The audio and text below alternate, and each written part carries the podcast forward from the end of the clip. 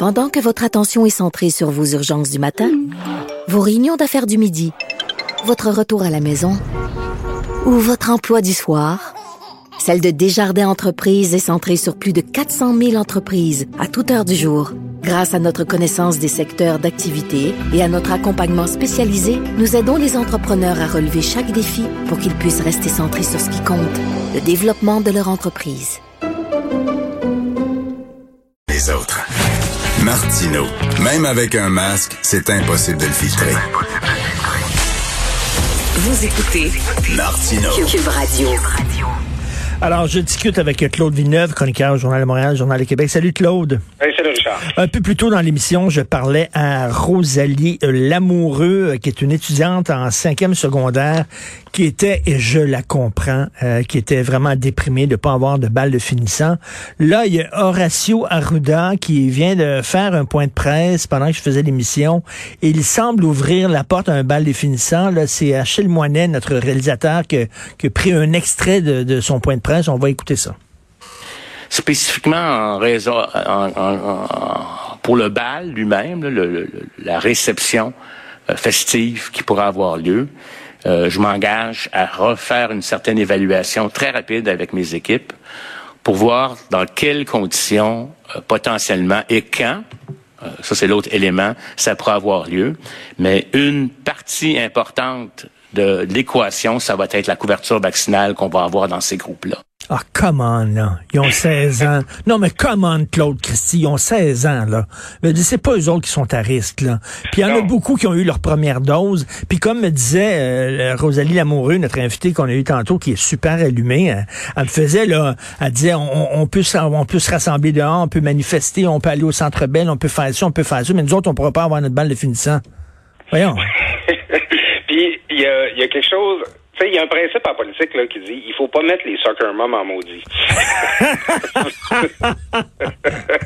si tu mets en maudit les mamans qui se parlent autour du terrain de soccer, t'as un problème. Puis là, ben, c'est un petit peu la même clientèle. Les gens qui ont euh, des enfants dans le scolaire, leurs propres enfants, hey, les, tu sais, les ados, là, ils ont payé cher. Énormément. Ils ont satisfait, ils ont, ils ont, sacrifié des, des, des, années qui pourront pas être retrouvées.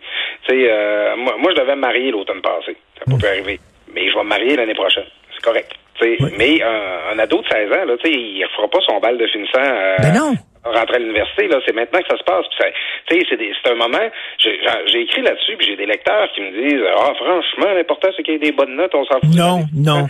Ça fait cinq ans que tu penses à ce moment-là, que tu te prépares en vue de ça. Puis, tu sais, c'est pas nouveau. De toute façon, on dit cette tradition-là qui nous vient des États-Unis. Non, non, on n'a pas inventé ça l'année passée là, à cause de Riverdale euh, qui passe. Non, non, mais c'est un rituel important de, de, passage de vie. Le bal définissant la graduation, c'est pas seulement la fin de ton secondaire, c'est de dire, la société te dit, euh, tu quittes euh, l'adolescence, tu quittes la jeunesse et tu deviens un adulte. C'est ça. Euh, on est maintenant dans une société qui est laïque, on n'a plus de de marqueurs de temps comme avant. Il y avait la confirmation, la première communion, tout ça. Nos marqueurs de temps maintenant sont différents. Et un des marqueurs de temps importants dans ta vie, c'est ton bal de finissant. T'as parfaitement raison, euh, Charles, c'est un rituel.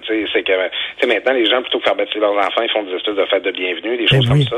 C'est exactement ça que ça note, le bal.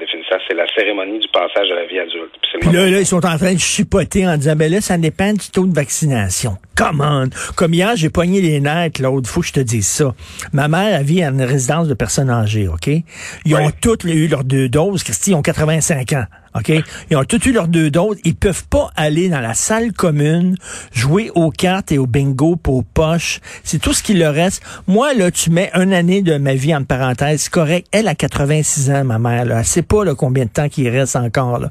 Elle m'a parlé hier. Elle dit, je suis en train de devenir folle. On peut pas se rassembler alors qu'on a tous les, on a tous nos deux vaccins. J'ai écrit hier à résidence. Puis là, j'ai dit, là, c'est assez. Là, c'est assez, Christy. Vous allez les laisser vivre, ces vieux-là. Voyons donc.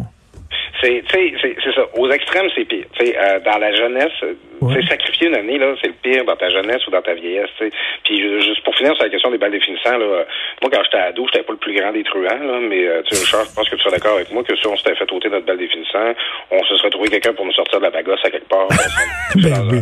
dans, allé au chalet à quelqu'un, puis euh, il serait arrivé à sa manière, dans les filsants. Peut-être que bien mieux justement que ça se passe dans des circonstances où c'est encadré. Puis oh non, non, euh, nous autres, il n'y avait pas d'alcool. On était mineurs, là. on avait 16 ans. Là. Moi, j'ai entendu 18 ans avant de boire de l'alcool. Ah, je sais pas, moi j'étais élevé au lac Saint-Jean, peut-être. un rapport différent avec la substance. Mais tu sais, c'est la même chose pour les aînés, c'est que tu sais, je veux pas citer Proust ce matin que j'ai pas lu par ailleurs, je ne pas vous faire chier, mais le temps perdu ne peut pas être retrouvé. Puis euh, tu sais, c'est que c'est des activités, c'est pas dangereux quand des gens sont pleinement vaccinés. Puis aussi, on a fait toute une folie la, la, de la contamination par surface. Il y a des endroits là où, tu sais, nous, on, ça nous a concerné. Les, les, journaux, on avait des lecteurs qui nous écrivaient et qui disaient, moi, je me fais même plus livrer mon journal à ma porte pour lequel je paye parce que prétendument que ça pourrait faire circuler la COVID. À un moment donné, moi, je me suis fait dire que des, particulièrement des résidences privées, euh, ils craignent des poursuites là, si jamais il y avait des éclosions puis la transmission. Là, à comme je te disais l'autre jour, c'est la ceinture puis la, les bretelles. Ben oui on enlève aux gens des moments puis des libertés super importantes euh, parce que pour une précaution qui est complètement exagérée compte tenu du contexte. Et pendant ce temps-là, tu sais, je, reviens là-dessus, mais il y, a des, tests de dépistage rapide qui, qui dorment dans des entrepôts qu'on pourrait utiliser pour les lieux de travail où là, il y a de véritables éclosions. C'est là-dedans, c'est pas dans les résidences personnes âgées, là. En fait, le, le, virus, là, euh, c'est que durant toute la, la, pandémie, on nous a fait peur avec les petits parties privés puis tout ça, pour nous dire aux gens d'éviter les exceptions.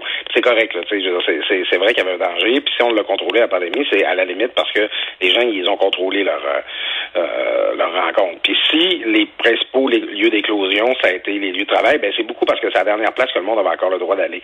Mais tu sais, l'excuse, oh, on est face à un virus qu'on ne connaît pas, dont on ne comprend pas le comportement, ça ne tient plus parce qu'on le comprend maintenant, le virus. Mais oui on a des médicaments pour euh, le traiter quand tu tombes malade. C'est pas, on, on n'est plus dans le même dans la même partie de balle là. C'est et euh, il y a des précautions complètement exagérées, notamment sur la désinfection des, surfaces, qui euh, continuent d'engendrer un coût super important pour plein d'organisations. Alors que c'est ça, on a les tests rapides, on a on, a une connaissance supplémentaire qui fait en sorte qu'on devrait plus niaiser puis chipoter avec des détails de même qui ont une influence réelle dans la vie du monde.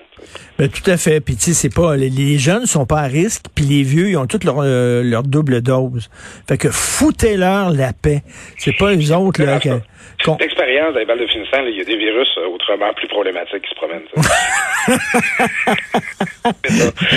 on réglera pas ça matin, Richard. Ben non, on réglera pas ça. Hey, je sais qu'il reste presque plus de temps. Je sais que tu voulais nous parler euh, des soins à domicile. Veux-tu qu'on garde ça pour demain, tiens? Ouais, let's go. On va, avoir, du temps en masse pour s'en parler. Euh, je vais, de toute façon, je risque de réécrire là-dessus. Alors, stay tuned, comme on dit. Oui, OK. On va, on va se parler des soins à domicile et de, du docteur Régent Hébert demain avec Claude Villeneuve. Salut, Claude. Bonne journée. Infatigable. À bientôt. Salut.